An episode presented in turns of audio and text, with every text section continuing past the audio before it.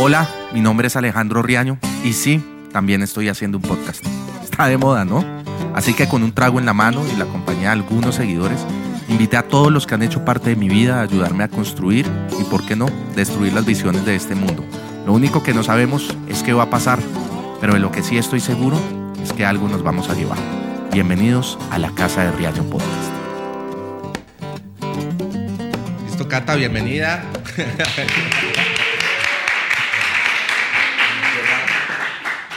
Bienvenida. Gracias. Gracias a ti por, por venir. Buenas. Catalina García de Messier Periné, acá con nosotros. Otro aplauso a Cata que está acompañándonos.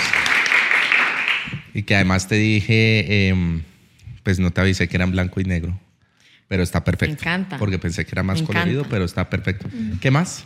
Bien, Bienvenida. muchas gracias. ¿Qué andabas Gracias por haciendo? invitarme. No, gracias a ti por venir, porque además sé que estás viviendo en México.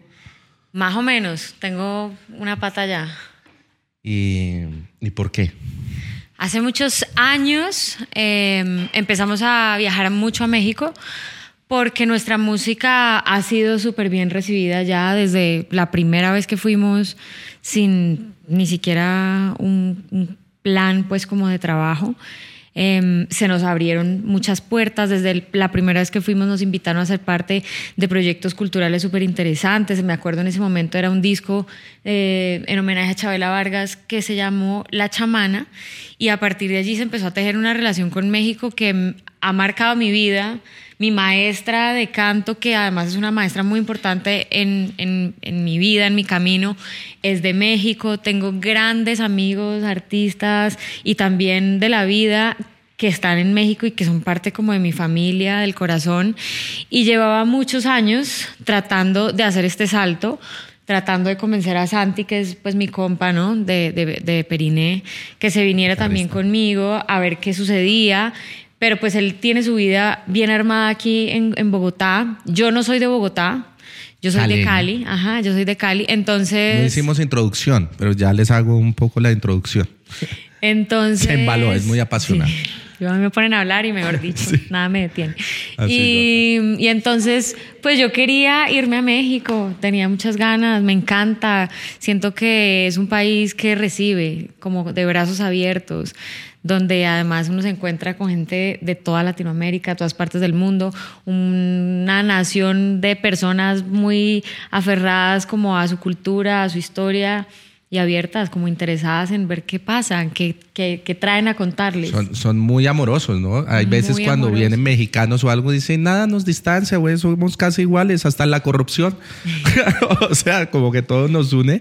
Tal cual. Pero, pero tremendo. Yo, pues bueno, te invito primero a, a- a este podcast que se llama En la Casa de Riaño, primero porque en la Casa de Riaño era, para mí tiene un significado muy importante y es que en la 56 con tercera, donde quedaba el taller de, de esculturas de mi papá y de grabados, eh, le decían la Casa de Riaño y era donde se iban a rematar, entonces es un poco como en honor a, a mi papá. Y te agradezco muchísimo porque además, conociendo como todo el tema de, de tu música, eh, después de haberte oído muchas veces, pues nos encontramos en un punto muy importante, un estallido social donde también estabas como muy metida eh, con el tema del arte de tu música y sobre todo que tu música se ha basado un poco en, un poco no, siempre como en hablar y dejar un mensaje positivo, de hablar las cosas como son, sin ser cantante, porque estudiaste antropología en la Javeriana.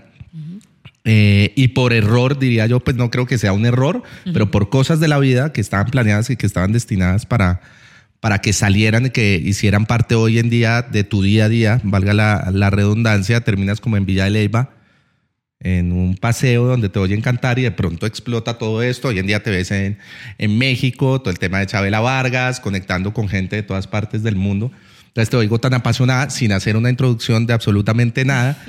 Y digo, juepucha, me imagino los cientos o miles de tropiezos para llegar acá, pero, pero que haya hecho parte de tu vida, que, que ha significado realmente como no, no lo tenías planeado y la antropología además la adaptas también a tu música, a tus canciones como un tema de humanidad también, que es muy interesante ese acercamiento con los seres humanos. Entonces, como que todo ha tenido un sentido.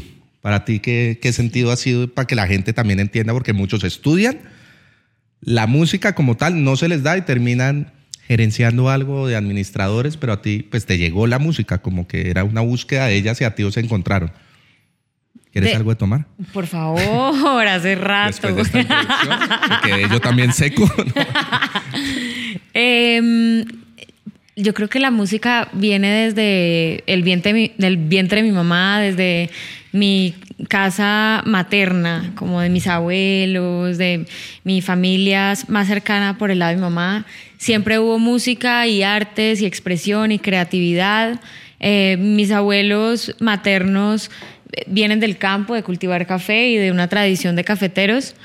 Em, entonces es gente muy laboriosa, que sabe hacer con las manos, que, que le gusta la creatividad, que todo el tiempo está en función de reparar, de construir, de que, ay, mira esta ramita tan bonita, y entonces la llevan a la casa y empiezan a ponerla allí y allí y allí, y luego la convierten en otra cosa. Creo que son como creadores de objetos, de mundos de imaginación, ¿sabes? Y siempre vi a mi abuelo disfrazado, siempre lo vi eh, con su disciplina por el yoga, el canto, la ópera, escuchando músicas del mundo y pues él tuvo, digamos, muy pocas oportunidades en cuanto a, sí, como economía en su familia para tener como una vida de, pues sí, de mucha cultura por el mundo y esto, pero siempre tuvo un libro en la mano y por su propia cuenta se fue haciendo, un autodidacta con una sabiduría y una sensibilidad envidiable, pues como pocas personas he conocido en mi vida. Y se murió cuando tenía 16 años y hoy a mi edad no hay un solo día de mi vida que haya pasado que yo no piense en que mi abuelo está presente en, en- en lo que yo soy. En lo- proceso exacto, como es una guía, es una guía. Entonces, desde muy chiquita en casa siempre hubo música, teatro, literatura, cine. em, alentado por él y no era una obligación, no era que quisiera que fuéramos artistas, simplemente era su forma de interactuar con la familia, una persona dedicada a la familia también eh, y que cultivaba su espíritu más allá de producir plata, porque le fue muy bien con el café, fue un referente en su región, a su casa llegaba todo el mundo a preguntarle cosas, siempre había un montón de gente en la casa de mis abuelos, cuando se murió él fue como el, el evento, ¿no? Pero entonces la música me rodea desde muy chiquita sin saber que iba a Que convertirse parte de mi camino. A mí las humanidades, pues soy una persona sensible, con una necesidad como de vivir de una forma justa. Em, no, no sé, entonces siempre me conmueve eh, pues esa conexión con lo humano, por eso decidí estudiar antropología dentro de las múltiples opciones que tenía, porque quería estudiar cine, quería estudiar historia, quería estudiar ciencia política y todo, pero revisando Pensum encontré el de antropología y dije, ah, bueno, por acá me voy a ver qué, y creo que son herramientas para observar la vida. Creo que más que cualquiera de las cosas que parece que soy, me gusta observar.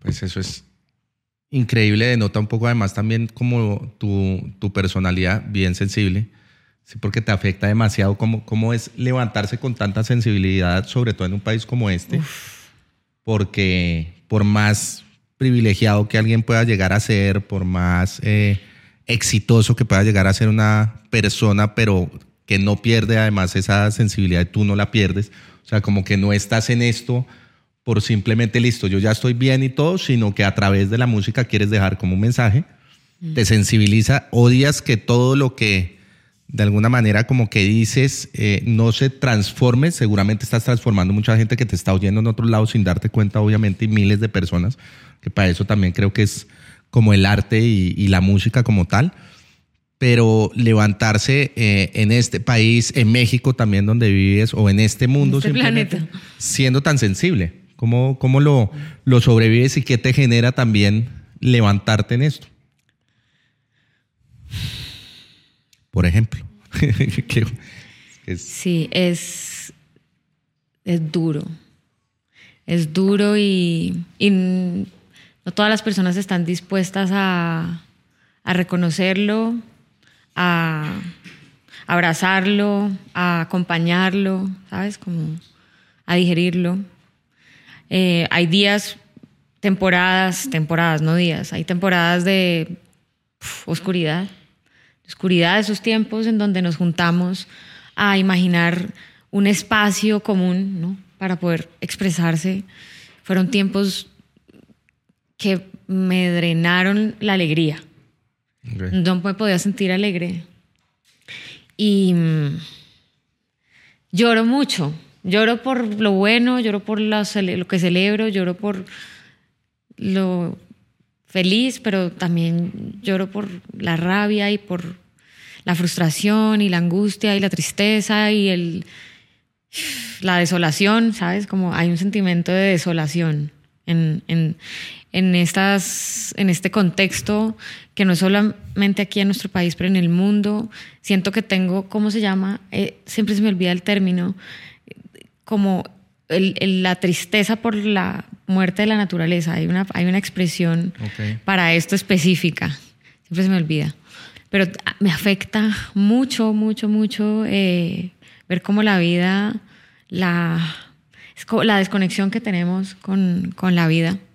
Y mm, sí, pues, o sea, yo lloro por todo, pero tener esa sensibilidad en un país o en un contexto como el nuestro, tan violento, ¿no?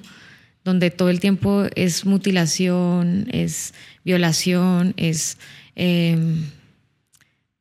una cosa tan descarnada y tan sangrienta y que pareciera que ya estamos como un poco anestesiados con el asunto.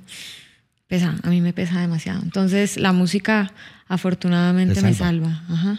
Y esas, y esas, digamos, temporadas que pasas, ¿cómo haces para entender que hay un proyecto, que hay que salir a hacer posiblemente una gira que ya está firmada y no quieres hacerla porque no estás como preparada mental o físicamente por todo esto que te drena? ¿Cómo, ¿De dónde sale como esa, esa fuerza? Puede sonar muy básica, digamos, de pronto la pregunta, pero hay gente que de verdad se levanta sin ganas de levantarse. Ah, o sea, no. como no, no quiero levantarme mañana, no quiero que sea otro día porque me está drenando todo lo que está pasando. Y más ir a poner una cara La sonriente. cara que no es. exacto, la la cara cara, del que no es. Exacto. Exacto, porque también hay como esa, esa necesidad de succionarle a la- al artista eh, su alegría, nada más, no queremos ver su sombra.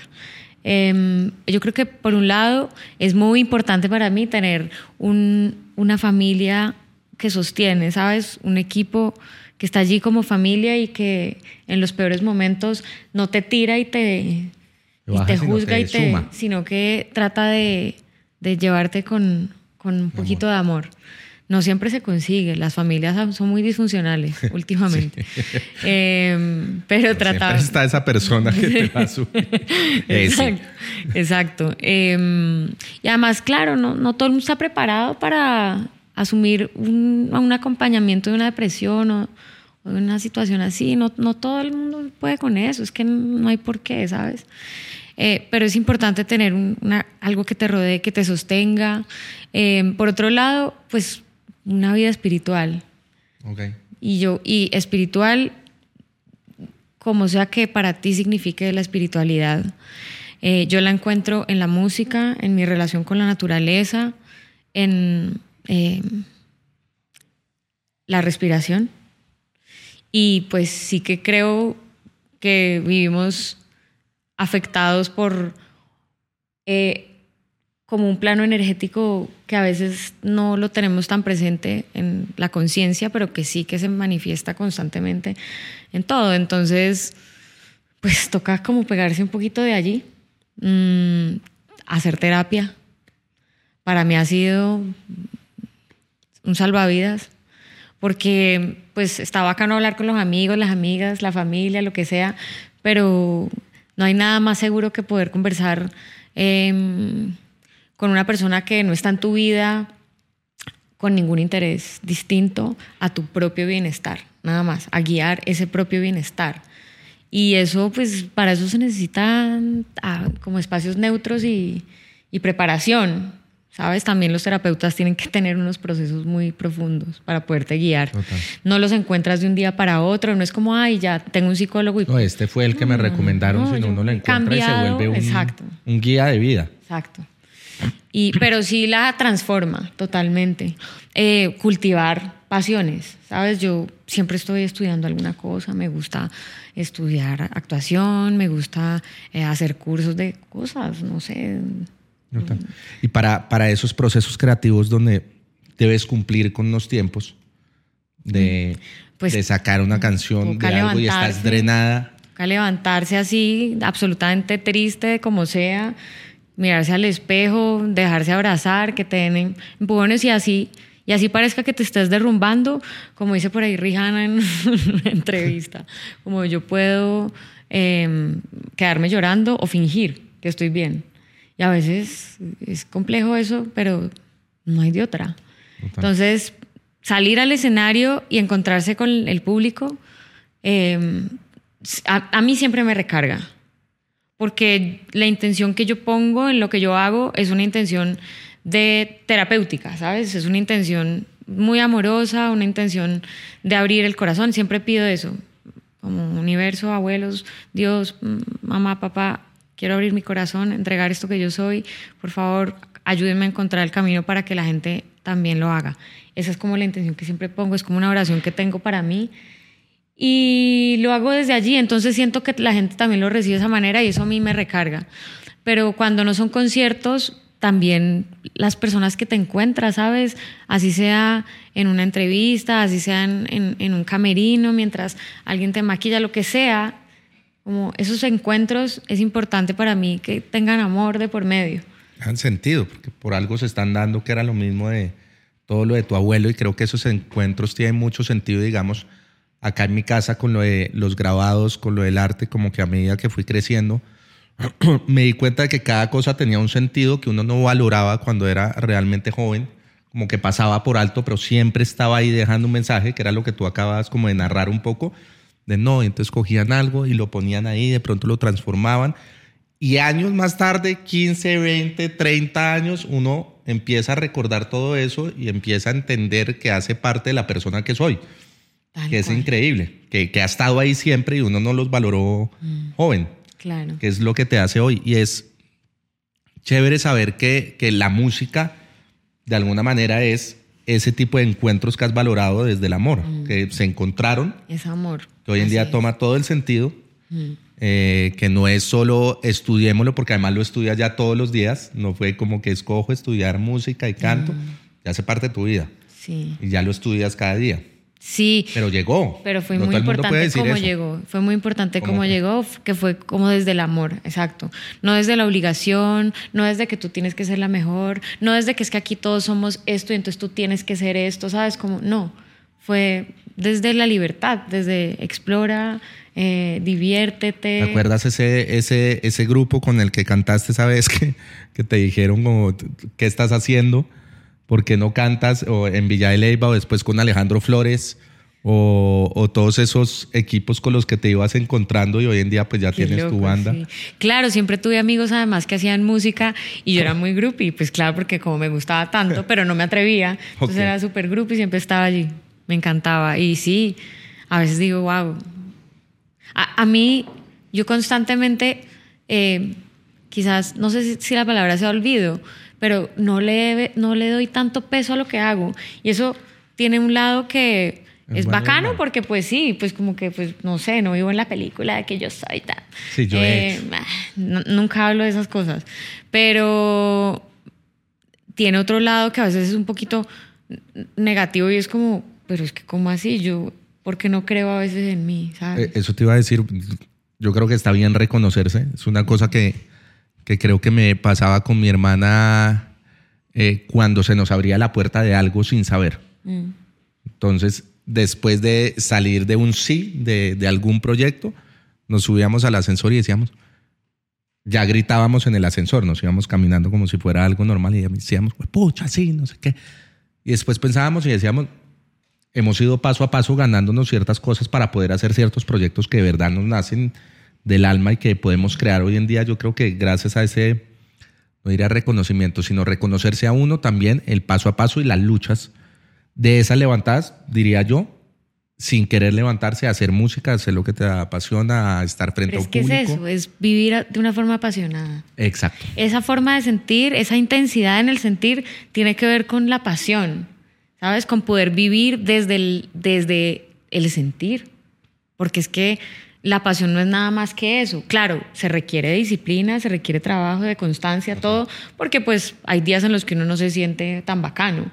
Pero a la final, así uno no se sienta tan bacano, cuando uno hace, las, hace lo que uno hace, hay como una, no sé, hay una expansión.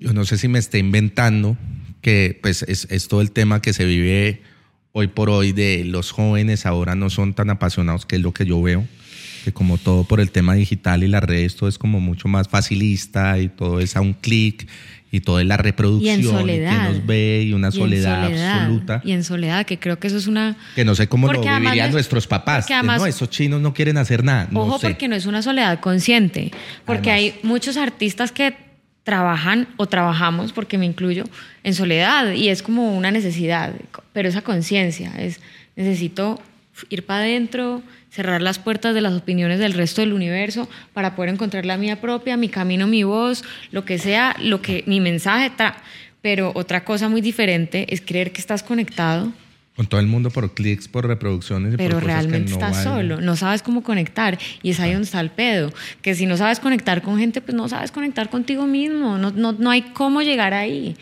Y, y, desde la pasión. Por eso he retomado un poco el tema, porque creo que eso hace que se pierda esa pasión, porque estamos a un clic de pensar que ya se hizo todo, a una reproducción o a pensar que estamos súper acompañados cuando realmente estamos completamente solos, vacíos, pensando que un clic es una compañía y que es un éxito y no estamos haciendo las cosas realmente de corazón. Ese es el proyecto, que el proyecto es los likes, que el proyecto son los números, que el proyecto es que este me vio las historias, es que este me, me reposteó, es que, es que pude hacer lo que este hizo ya pero no es quién soy. No es... Además hay una vaina que se ha vuelto que la reposteada, eh, tenía que decirlo algún día y nació hoy, la reposteada de una historia de alguien, si tú estás con alguien y, y chévere dices estoy con tal, entonces esa persona te repostea la historia y tú reposteas la reposteada de esa persona que te reposteó la historia. Es una vaina como que uno dice, ah, bueno, yo se la mando, ella me repostea y yo le reposteo porque ella me reposteó. Es rarísimo como Sí, ¿hasta cuándo? Es muy raro.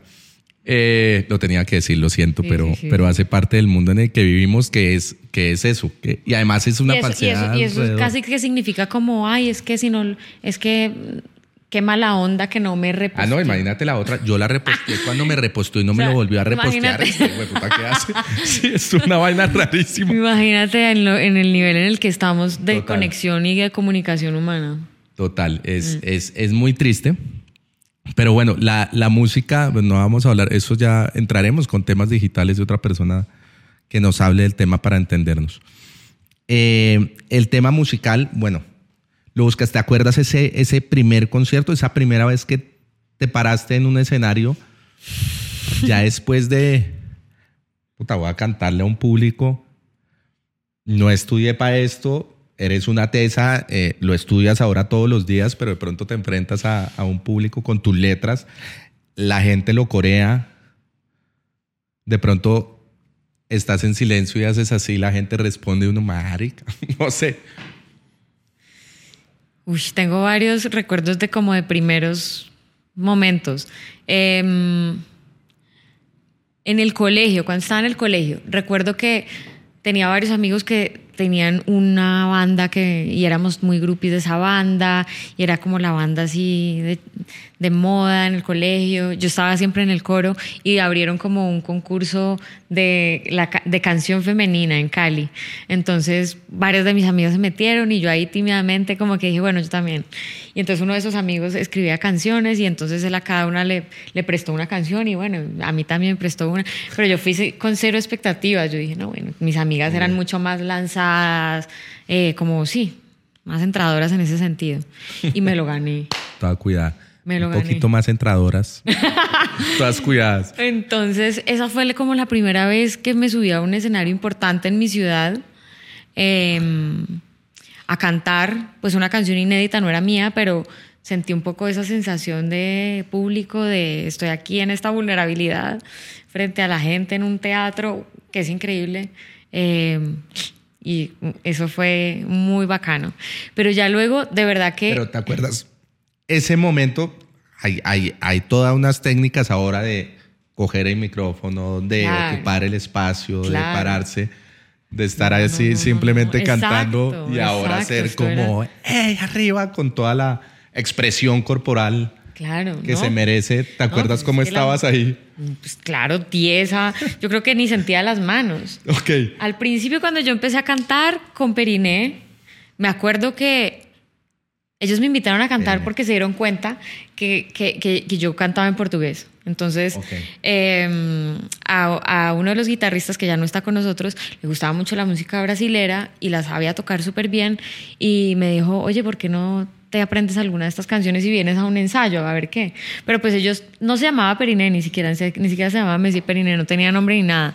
Ellos tenían como un ensamblecito de estudio y entonces tocaban pura música instrumental, nada Pero después, perdón que te interrumpa, después se llamó Messi Periné, tú hacías parte, ya no están y eres solo tú. No, no, no. Perdón O sea, no haber investigado hasta esa parte, era solo venir a hablar. Echaste a todos, quedaste sola con Santiago, acabaste el proyecto y los mandaste es- a todos a esa- volar. Esa es la historia que siempre dicen que yo los eché. Sí, así la parte Yo soy romántica y hay siempre- que ser amorosos. Bueno, ellos ya no existen, era mi proyecto, era para mí. Messi Perine me buscó. No, mentira. No, no, no, no, no. No, la historia es más compleja que eso. Ok.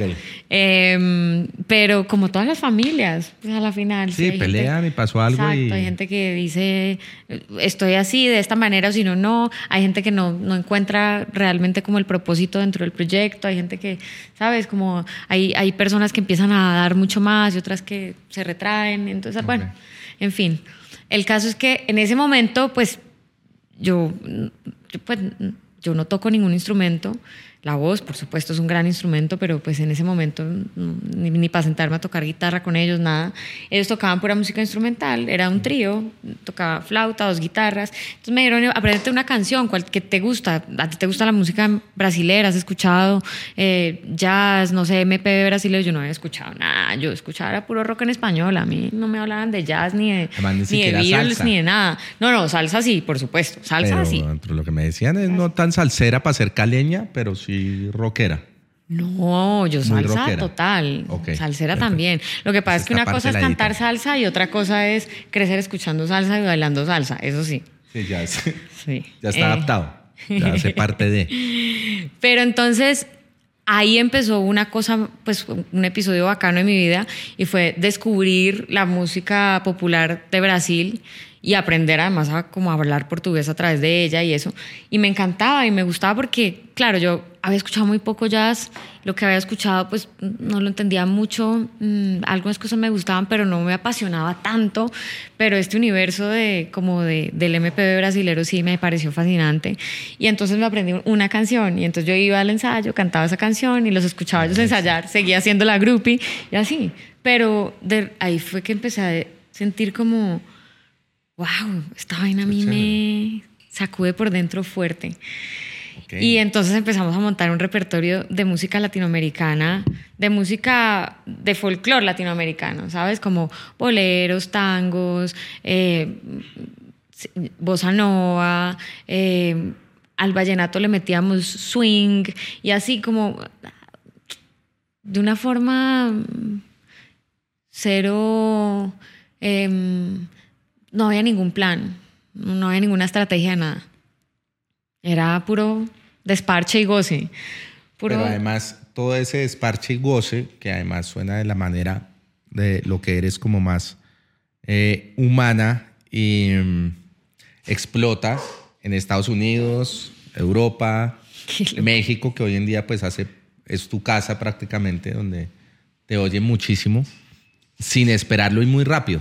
Muy rápido. muy sí. rápido me refiero además... Pero, entre comillas, ¿sabes? Porque nosotros estuvimos eh, por ahí tres años tocando, tocando, tocando, tocando, tocando covers. Pero eso también da mucha cancha. Eso es como Total. sacar callito cuando uno va al gimnasio. Total. Pues yo no voy, pero eh, supongo. Sí, Me imagino que pues, le sale callos y están todo el pero día. sí veo a la gente que está todo el día haciendo ejercicio. Con que tiene callo. sus callos, exacto. Como la gente Em, con callos ya sabe que... es una, es una banda que se ha hecho en vivo. Entonces, pues nosotros montábamos canciones, tocábamos en puros eventos así en casas eh, de gente divinamente que le parecía lo más cool del mundo tener a un conjunto, como nos decían, eh, cantando en francés, en portugués, en otros idiomas. Es que parecen franceses. Sí, ¡Hala, sí qué es. cosa tan increíble y tan interesante! ¿Y ustedes de dónde salieron tan pilos? Como si, pues, esa es la misma cosa de siempre, ¿no? Sí. ¿Por qué no, por qué no les parece ser tan pilo eh, tocar una marimba chonta, eh, hablar lengua de nuestras tantas lenguas, tener nuestros trajes tradicionales? Porque eso no les parece una pilera y una machera y una berraquera y, una cosa el rol, como, una machera. ¿sabes? Como, Total. Exacto. Entonces, mm, un poquito por nuestro, no sé, como por nuestro humor eh, de, de ciencias sociales, quisimos construir este personaje que es Messier Periné, que a la final significa señor Nies o don Nies o como lo quieran llamar, pero digamos el Periné pues está aquí, es una parte del cuerpo, le decimos aquí en la calle la Nies, y, y era gracioso porque se nos acercaba la gente así súper elegante a decir, ay, ¿quién es Messi Periné? Y nosotros, no, pues sí, nos inventamos unas historias, pues solamente para burlarnos de esa actitud que es muy esnovista a la final. Total. De- Todos acá son de aquí europeos y son de. Lo de acá no vale, lo de acá, no lo vale. pago. Lo de acá no lo pago bien, lo de acá tiene que ser. eh, es un favor que te estoy haciendo dejándote aquí cantar. Entrar, total. Exacto. Pero en cambio, si nos ponemos el disfraz de afuera, es una cosa más rara, es- pero bueno, fue divertido. También cuando se ponen eh, lo de acá, sobre todo en esos espacios, también lo romantizan de un de una manera que es Pues que ni siquiera lo conocen, no, no entienden el valor. tan divinos ellos, de dónde los ese es más triste todavía, porque es una realidad además y sobre todo ni siquiera la realidad que no resaltan sobre todo esa cultura que es como la más importante que Pues es que la ni que- siquiera viajan por Lo Colombia. otro ya ni siquiera viajan por Colombia. Exactamente. Óyeme. Eh, ah, pero no, volviendo un poco a lo otro, ¿te acuerdas ya escribiendo? Sí, la primera vez que y que la gente coreara esa canción. Eso es muy loco. Eso tiene que ser una, una locura.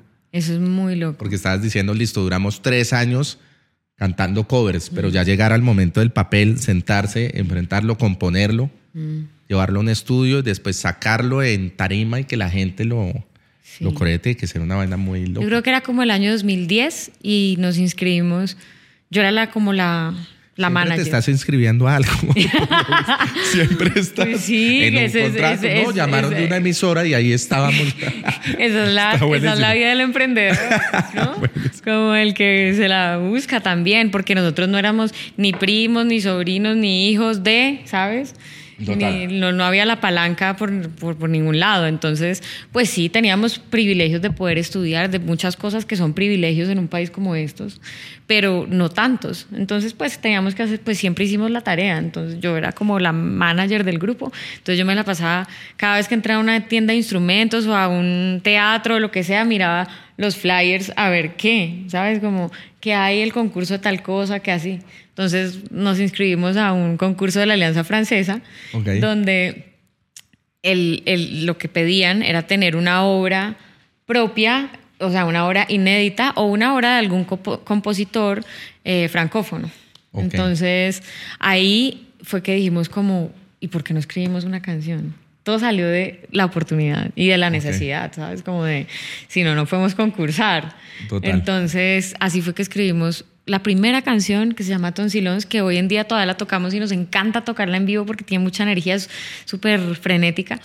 Y, y bueno, y pues por alguna razón estudié en un colegio que, en el que me enseñaron otro, otro idioma y ahí pues eso me ha servido para abrir puertas. Todo estaba súper, súper alineado. Sí, bacano, la verdad. Te ibas inscribiendo. También pero, culpa oiga, de mi ¿y por qué abuelo. no? Sí, También además. culpa de mi abuelo. Pero mira, tú echas para atrás y todo tiene que ver con. Todo tiene que ver con mi abuelo porque ese man, cuando mis papás dijeron, vamos a hacer el esfuerzo de meter a Catalina a que aprenda otro idioma, que aprenda, que aprenda inglés, el man dijo no. Ella va a aprender francés. inglés porque les va a tocar en la vida que aprenda otro. Y entonces el colegio más cerca de mi casa era el francés. Y, Y ahí- lleve su francés. y Tenga ahí su estaba, Messier y- Periné. Y, ahí sale el Messier Periné. Tremendo. Óyeme, eh, es una industria muy machista. Ay, hombre. Súper machista. ¿Cómo, ¿Cómo ha sido para ti eh, ese proceso y ese digamos, caminar dentro de todo e- este éxito, hablando directamente de lo que es la industria, sobre todo acá en este país que es súper fuerte en ese sentido. ¿Cómo, ¿Cómo ha sido para ti el aguantar, el levantarse otra vez nuevamente? Porque todo conlleva eso, ¿no? Pues tiene momentos bien agridulces, más agrios que dulces. Y mm, yo creo que forja carácter, pero es que ese es el asunto, es porque, pa- por qué tenemos que forjar el carácter a las malas, porque siempre a golpes. Entonces, ese, hacer, ese- hacer esa pregunta constantemente en todos los espacios donde se construye este oficio, ¿sabes?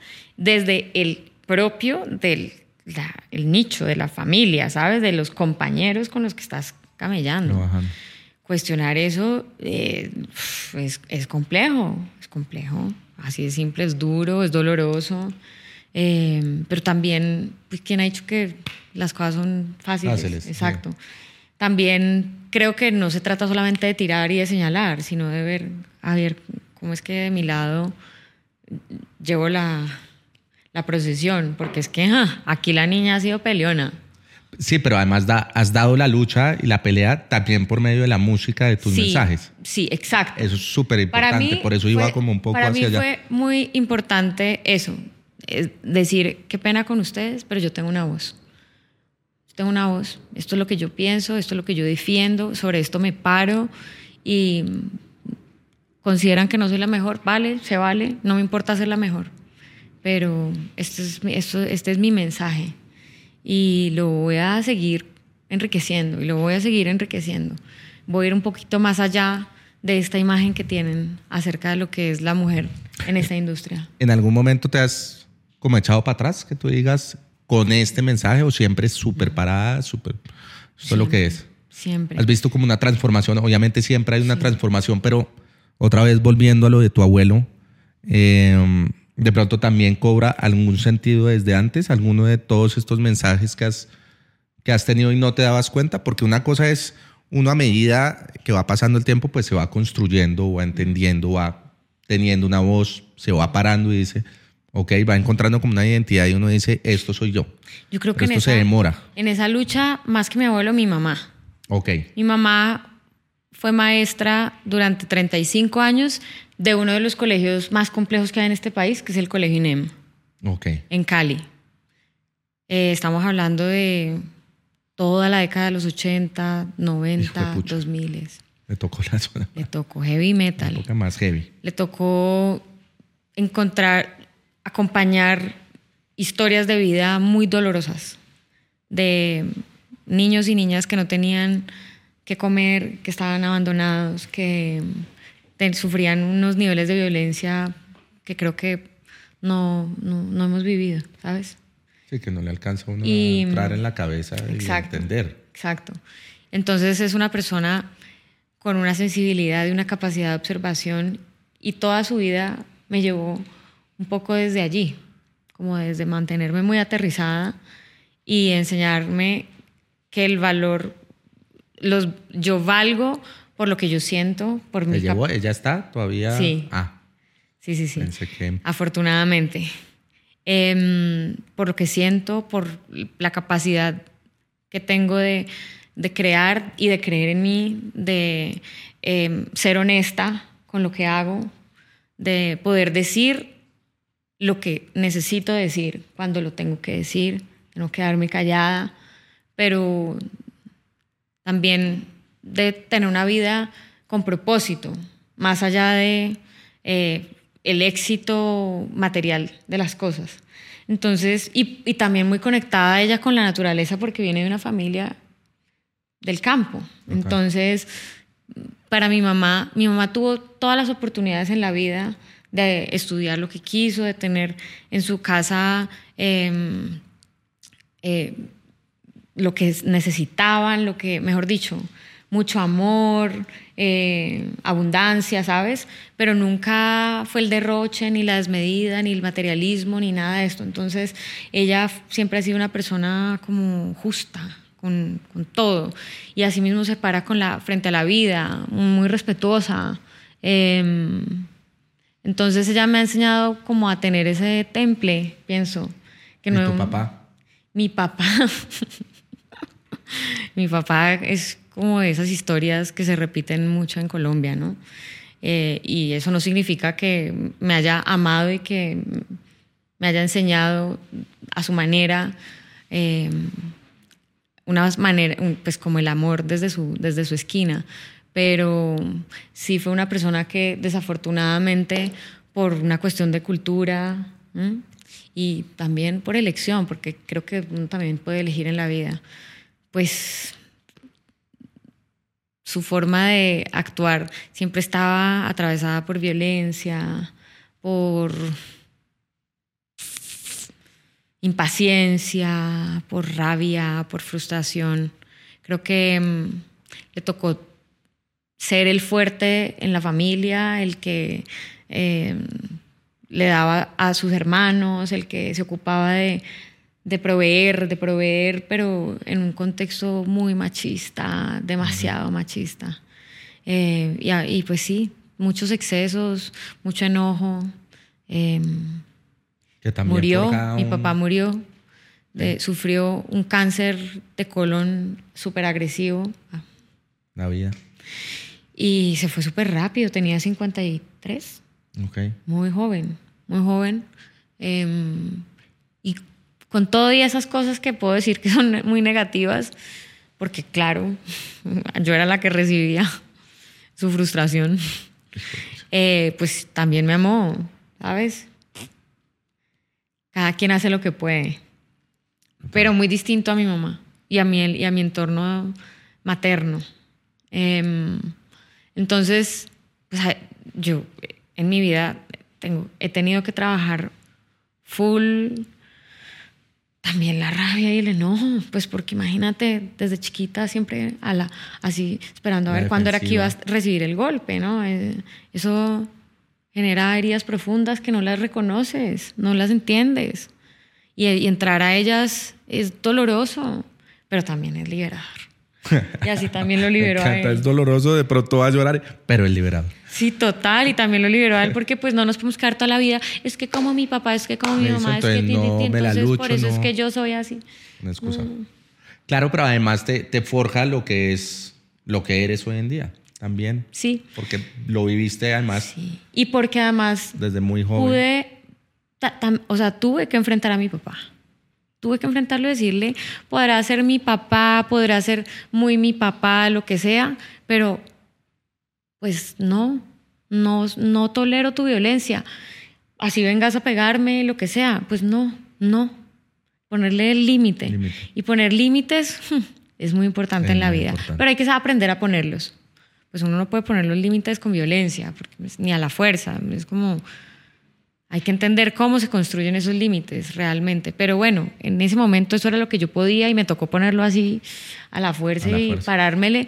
Y, eso me, me ha permitido pararme ante, frente a, pues a, esa, a esa masculinidad que no se cuestiona qué es, qué, qué, es, ¿no? ¿Qué trae por cuál es su, su vulnerabilidad, su flexibilidad? cómo se construye con otra, ¿sabes?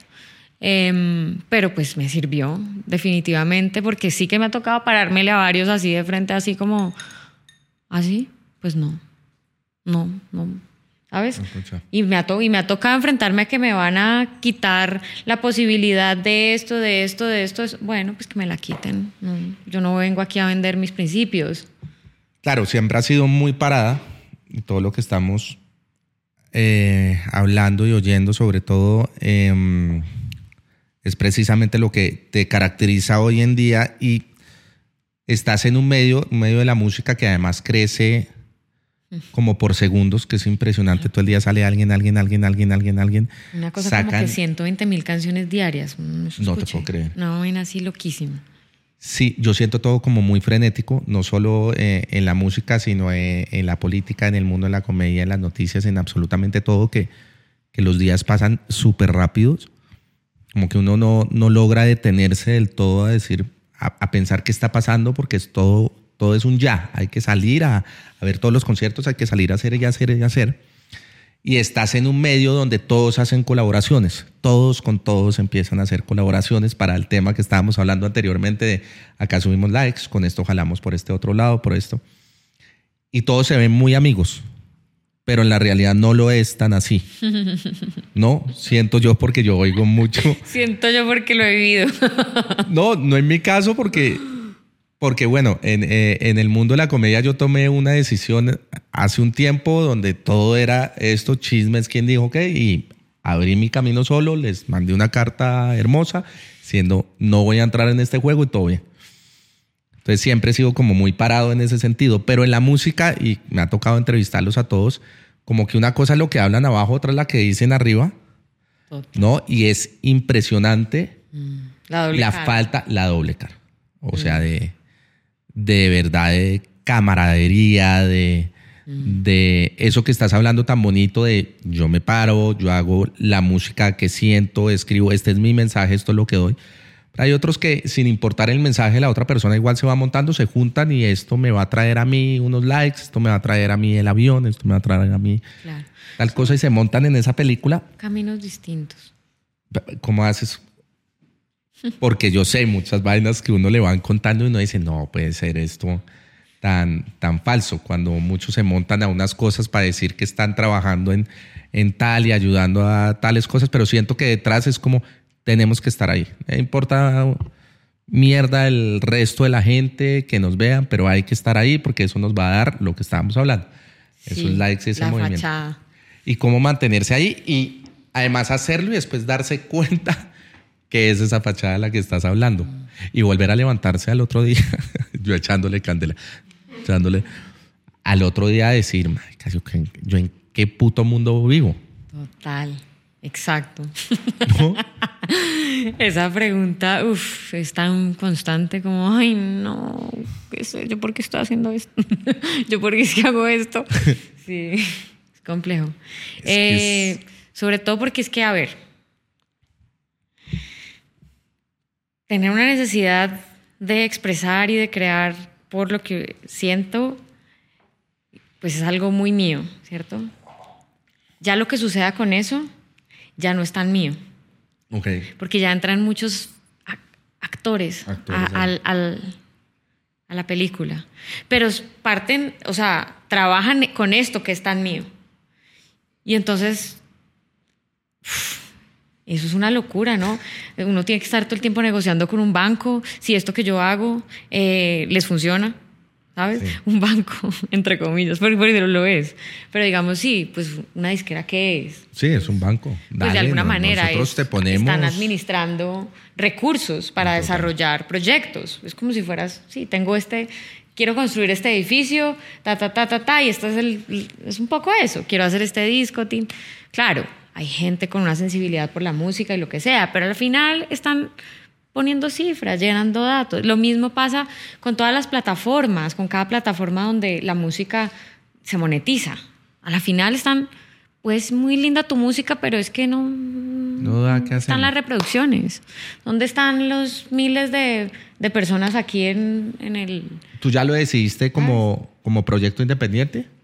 ¿Cómo así? ¿O estás con alguna disquera? Nosotros estamos con disquera, fuimos independientes el primer disco y el segundo una parte. con banco ahorita. ¿Qué tal el banco? ¿Cómo funciona este banco en este momento? En este momento el banco funciona muy bien. No me siento tranquila, por lo menos. Em, pues sí, pues porque creo que nosotros tomamos la decisión de, de ir a a, meternos una hipoteca, por decirlo de alguna manera. Así, nos toca ya hipotecarnos. Hipotequemos el proyecto. Total. Eh, pues sí, es que también le ponen un misterio como ahora se vendieron. ¿Qué significa decirle a un artista que se vendió? Pues como así, que vende su música o, qué onda. O, no la vende, mejor la regala. Y, y de qué vive, que me van a mantener, a ver cómo es la cosa.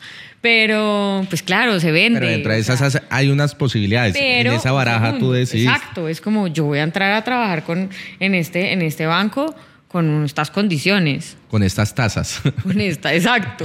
Bueno, vamos con una no tasa me voy un poco con más un Exacto, mi riesgo. ok, sí.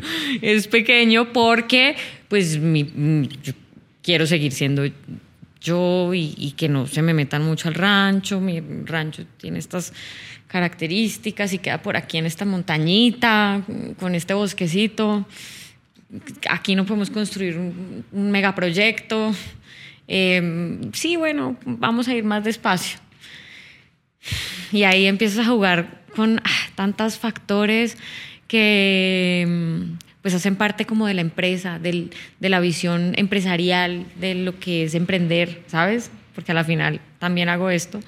Em, pero cuando toda esa ese ruido me está amargando la vida. La única solución que tengo es cerrar esa puerta y volver a hacer música jugando a hacer música. No se me puede olvidar que esto para mí es un juego. Yo tengo el privilegio en mi vida de jugar todos los días. De jugar, de jugar a disfrazarme, a convertirme, a transformarme, a ponerme esto, a quitármelo, a salir sin una gota de maquillaje, en pijama, como se me dé la gana, escribir sobre el dolor que me da que desaparezcan músicos y quieran callar artistas en este país y escribir también sobre lo rico que es bailar desnuda con alguien que quiero y me quiero comer y decir lo que se me dé la gana. Es un juego, esto es un juego, es mi juego, Tú lo es creaste. mi juego. Total. Y en este juego mando yo, con, dentro de mis límites, ¿sabes? Y el que no quiera jugar conmigo, pues yo ahí veo, pongo en la balanza qué onda, pero lo, más, lo que más pesa es, es que yo pueda seguir jugando. Porque si dejo de jugar, voy a vivir amargada. No, pues no Y te vas me- a querer y- y- levantar. y todo lo que pueda llegar a mi vida, auditorios llenos de gente, millones de reproducciones, viajes por el mundo, pues no van a tener sentido, no van a tener color, no van a tener sabor. Y no, la vida así no vale la pena. Y eso es para cualquier cosa que hagan en la vida. Pero juego, Quedé ahí, pero me encanta el cierre yo. pero hay que jugar. Pero, pero muy bien. Eh, sí, hay, hay un punto, sobre todo en este país. eh, me acuerdo en una charla de, creo que era del, del Be Happy Fest, donde yo hablaba de un poco la crítica del, de, de mi personaje y también hablando de, de lanzarse a, a lo que uno hace y de, de ser apasionado y todo. Y una persona en el público me dijo, sí, suena muy bonito todo. Estamos además en un, en un grupo lleno de emprendedores gomelos, por así decirlo.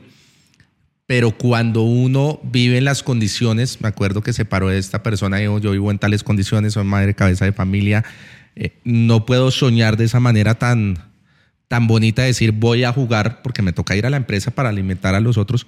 ¿Cómo hace uno para construir ese sueño y que de pronto sí se dé en algún momento? Eh, porque no todos tienen el privilegio de decir hago lo que me apasiona, juego, si se cierra la puerta pues no importa, porque a la final es lo que yo digo, por más privilegiado que haya sido yo en la vida, eso me hace un poco más fuerte para tomar ciertos riesgos. Yo digo, puedo perderlo todo, pero a la final está mi mamá y está mi cama de hace 20 años y tengo donde dormir. Hay gente que no lo tiene. Soy como muy consciente de eso y por esa conciencia, digamos que sé qué pasos puedo dar también. Sí. Pero cuando alguien no tiene ese privilegio, ¿cómo, ¿cómo da ese paso? ¿Cómo se podría decir que puede dar ese paso? Vuelvo y te repito, es que el hecho de jugar no significa que no haya sacrificio y que ese juego, y que ese juego no tenga unas reglas y que puedas perder y que te puedan sacar del juego. Es que es un, no es romantizar el juego, ¿sabes? No es una cosa tan, tan simple. No, no, no, yo no Eh, digo que sea simple lo exacto. tuyo, sino Pero, para pero- la gente pero- que pero- no puede hacer ese juego, Pero yo creo que todas las personas, en lo que sea que, que hagan, deberían tener ese espacio. tienen la capacidad de expresar las necesidades de su ser, ¿sabes? Desde hacer una empanadita, ¿sabes? Desde doblar ropa en un almacén, desde llegar a cocinar en una casa. También todo depende mucho de la actitud que uno le ponga a la vida. Y esa actitud, allá iba la pregunta. Y esa actitud no siempre tiene que ser una, ay no, tener la mejor actitud. ¿Qué es la mejor actitud? Porque es que hay días de mierda. Ay, mierda. Y hay temporadas duras en donde uno dice, pero ¿qué pasa? O sea, parece que todo estuviera en mi contra. Por eso te preguntaba, porque no era, que el juego sonara de manera romántica porque sabemos la lucha y nos la has contado, sino también cómo entender que otras personas también lo pueden jugar, Mira, entendiendo la necesidad, pero ver cómo eso en algún momento puede explotar para uno dejar de hacer cosas que no le gustan. Realmente, en un mundo tan frenético como el que estábamos hablando, que todo es likes, entonces la gente se frustra mucho porque dice, no, es que yo subo un video ya a las 10 de la noche y eso va a explotar y resulta que no porque son muchos sacrificios sí. que tú has tenido. Yo creo que ahí hay una cuestión que va mm, un poquito más profundo de, de, la, de, digamos, lo que uno puede estar haciendo en la cotidianidad y es y va más como hacia, sí, hacia la profundidad de, del, del ser y es la búsqueda de aprobación. No puedes vivir la vida Buscando bajo esa aprobación. premisa, buscando aprobación porque no vas a llegar a ninguna parte. Pues no vas a llegar a ti, Total. sea lo que sea que estés haciendo, hazlo porque te, te motiva el hecho de existir, ¿sabes? De me levanté y, y es que yo quiero hoy hacer mejor esto que hago, por, por mí. No porque esto me lo va a decir mi jefe, me lo va a felicitar mi novio, me lo va, ¿sabes? Que Y- siempre se y- trata de una, de una aprobación, que era lo que íbamos, y que ahora esa aprobación, aprobación está sujeta a los likes y a la producción, entonces es tenaz, porque algo que descubrí hace un- unos años, y creo que para eso es- son estas charlas, era el dejar de competir contra otros, y creo que desde ahí me, me liberé, porque en el mundo de la comedia entonces te suben con cinco comediantes, y era ver quién había hecho la mejor rutina y quién había hecho reír más, y poco a poco como que la, la vida me fue mostrando como a alguno le va a gustar, todo bien, pero en el día en que usted sea honesto con su comedia, que la haga para usted, para superarse usted mismo cada día, ese día como que uno se libera realmente de decir, estoy diciendo lo que a mí me gusta, esta es mi voz, estoy haciendo la crítica que a mí me gusta, en contra de todo pronóstico, de saber que hay familiares que no están de acuerdo, de mucha gente que no está de acuerdo, de amigos, de gente que dio la espalda, que a la final me pone más feliz, porque encontré como mi voz y mis cosas que seguramente no es la misma voz que tendré en 10 años porque uno se que va no estás construyendo. compitiendo ni Que en no está compitiendo. ni, ni en tiempo ni nada, ¿sabes? Pero es que todo parte también de la forma como está construido el sistema de educación. Total, Sí, es como, yo pienso mucho todo el tiempo es a competir el uno contra el otro. las notas, todo este asunto, ¿no? La, seguir un pensum con un orden tan específico, con una cosa tan cuadriculada, es como una jaulita, ¿no?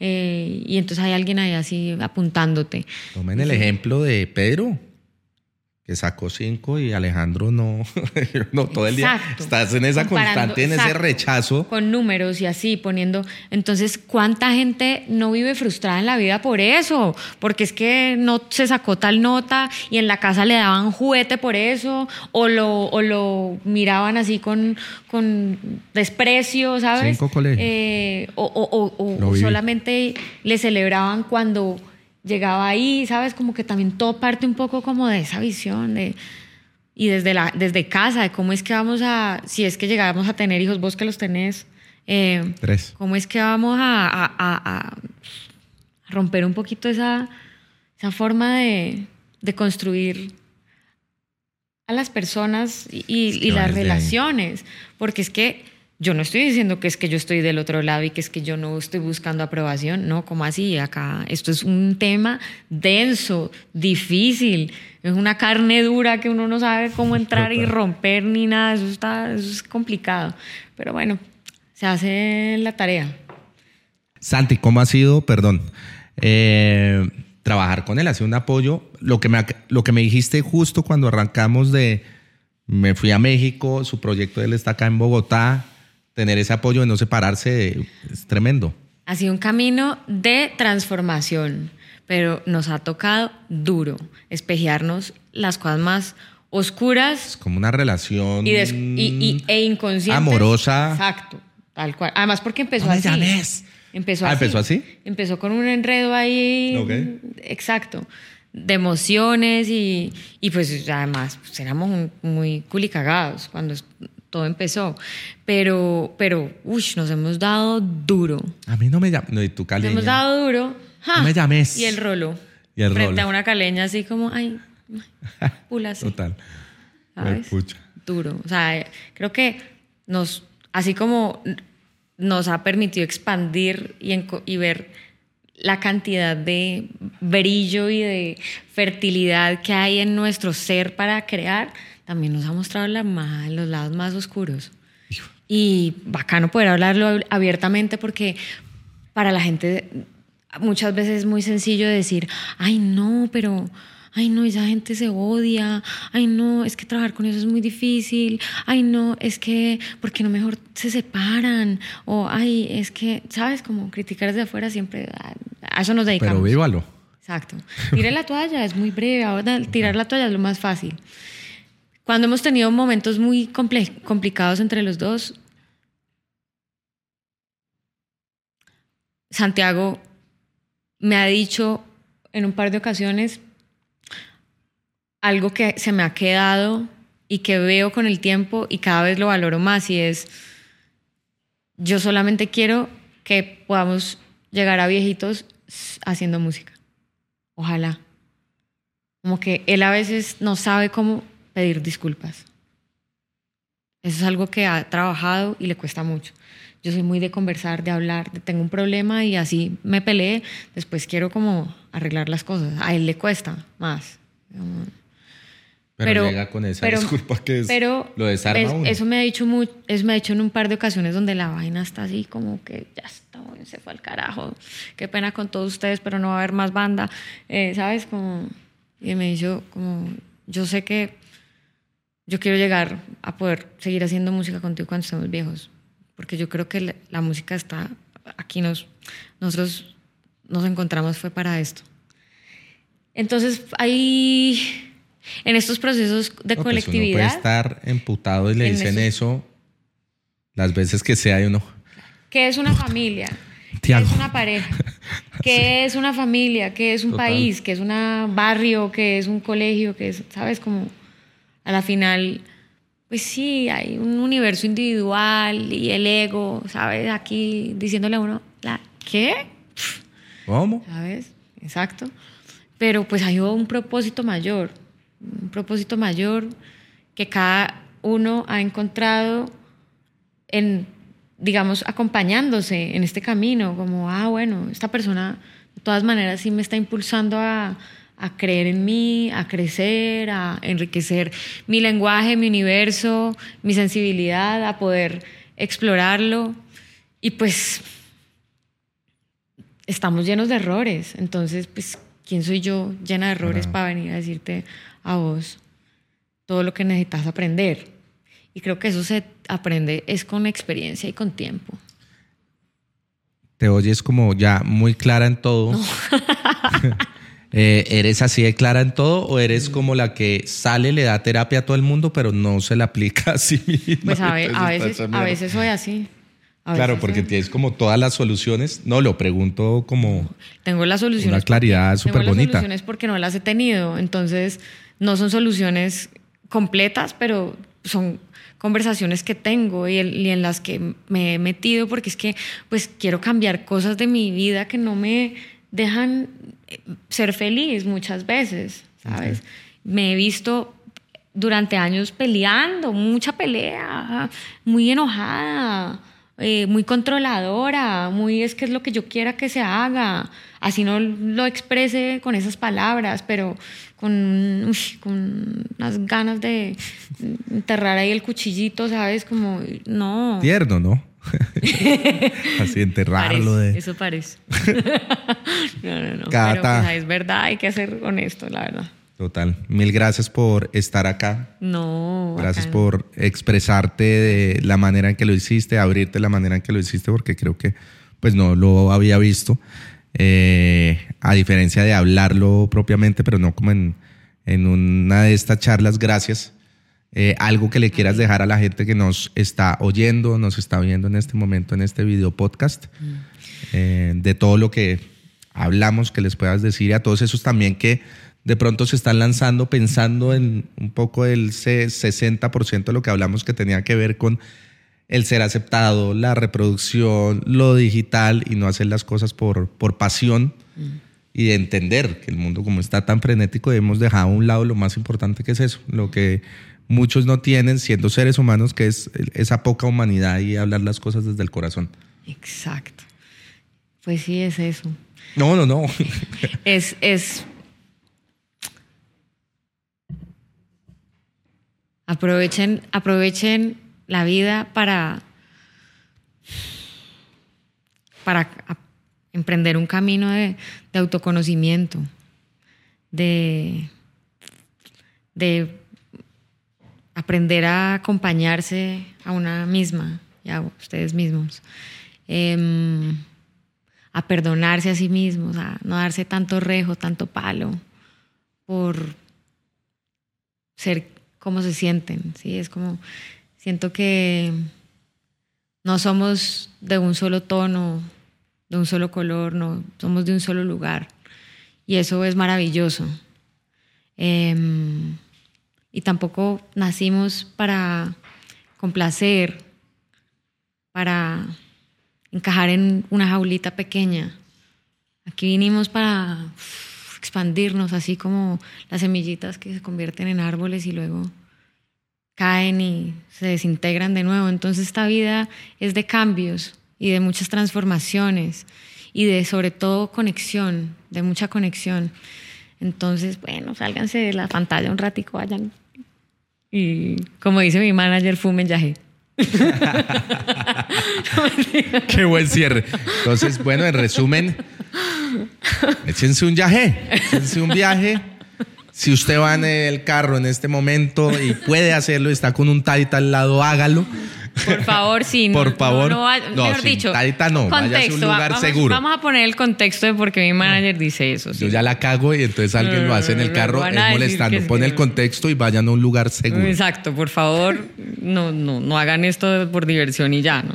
Vivan con un propósito. No mentiras, pásenla bien. Pero lo de tu manager ibas a decir. Ah, sí, sí, sí. No, lo que pasa es que mi manager es un señor eh, muy tradicional, sí. Entonces, claro, nosotros pues somos un poco, Poco más volados. místicos. Total. Entonces, claro, él todavía no ha entendido que el yaje no se fuma, ¿sabes? Como. Ustedes que fuman yaje. Usted que fuma esa vaina. Nos da risa, nos da risa. y- Ay, Exacto. Entonces, lo que acabo de decir es, es molestando, no lo vayan a hacer. Se van a un lugar seguro con un taita, con alguien que lo sepa guiar para que tengan una buena experiencia. No lo tomen de manera literal. Porque No, más que eso es como. En Bogotá, Conéctense con su propio espíritu. Esto, esto, esto se desintegra, esto es. Esto es el, el- el transporte por esta tierra, pero se está, está en transformación. Entonces, pues bacano ese viaje para adentro. ¿Y viaje tomas yaje cada cuánto? No, no, no. Haces tus Eh, eh, he, tenido, he tomado un, par de veces, yo creo que no más de cinco veces, la verdad. No, lo, no lo tomo como una fiesta, no es el, mi deporte, no es mi hobby. No, no, no. Lo, le tengo mucho respeto. Es esa búsqueda de la que Eh, estabas hablando también. También es algo que desconozco. Entonces, pues también me acerco con mucho respeto y a través de personas que realmente lo, lo llevan a sus vidas, pues con la profundidad que requiere, ¿no? Es algo como en tu vida pasó con la música, que es algo que realmente llega. No lo busquen, Sí, es algo son- que hay muchos caminos para vivir ese viaje interior. Así Sí. que Impresionante porque llega en el momento que tiene que llegar.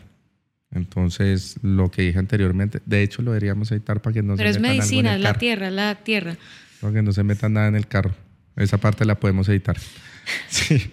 Yo hágalo en el carro. Muchas gracias a todos los que nos están oyendo, los que nos están viendo. Eh, nos vemos cada semana acá en la Casa de Reaño Podcast. Gracias a Catalina García que A estuvo usted. con nosotros, Messi Periné. Gracias. Gracias, Cata, de verdad. Muchas gracias. Y un aplauso a Cata.